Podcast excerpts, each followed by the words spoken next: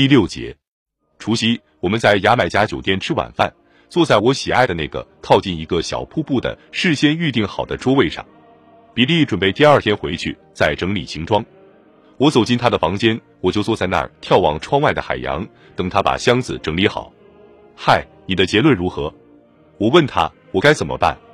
比利官上手提箱，掉过身来说：“迪克，我认为你应该参加竞选。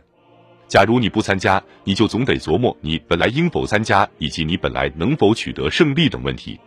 你是全美国最有条件当总统的人。”他讲到美国所面临的问题，又说起现在的问题比一九六零年不知多了多少，严重了多少。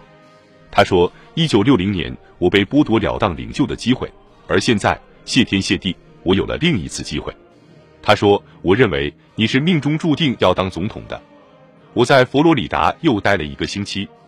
一天早上，我从别墅去饭店拿信，看到戴维·艾森豪威尔给我的一封信。亲爱的尼克松先生，在前次拜访中，朱莉向我谈起了你面临的困难决定，并说你很有可能不参加总统竞选了。我希望找个合适的时间当面和你谈谈这个问题，但这个课题看来是如此微妙，以致我有好几次都欲言又止。当我从理性上探讨自己一生的抱负时，我认为搞政治最使人沮丧的一点就是吃力不讨好。我的祖父现在被看作是一个普通乡巴佬和一个笑容可掬的老将军，在很大程度上控制着教育和新闻工具的自由派分子，可能已经永远把他个人的和公开的形象给歪曲了。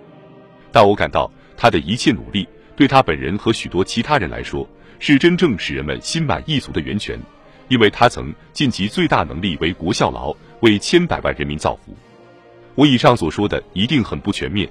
因为我从未亲自经历过最偶人心血的竞选运动或政治生活，对一个人的家庭、私人生活以及生活中其他无数方面来说，搞政治是一种牺牲。这一点我已经认识到。持有这种见识和洞察力而又肯应照做出自我牺牲并为公众服务的人是很少的。但我深感你正是这样的人，而美国是需要你来领导的。我还认为美国到一定时候是会理解这一点的。如果他现在还没有理解的话，只有你才能决定是否值得花上精力、备受艰辛去参加竞选。我仅为此略陈浅见。忠诚的，戴维。一月九日，我五十五岁生日那天，我回到了纽约。我的主意打定了，但我决定等朱莉从学校回家度周末时才谈，这样我就可以在同一时间里使全家都知道。十一月十五日，我们全家一起吃晚饭。我请罗斯·伍兹也参加。他跟我们多年患难与共，实际上可以算我家的成员之一。我觉得此时此刻他是应该在场的。等到就餐完毕，我把孟洛洛和芬娜也请了来。我说他们可能已猜到我已做出了决定。我知道帕特不赞成我参加竞选，这是我心中最后衡量此项决定分量最重的一个因素。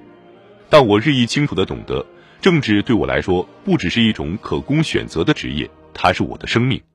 虽然道路漫长而艰苦，我认为这次我是可以取胜的。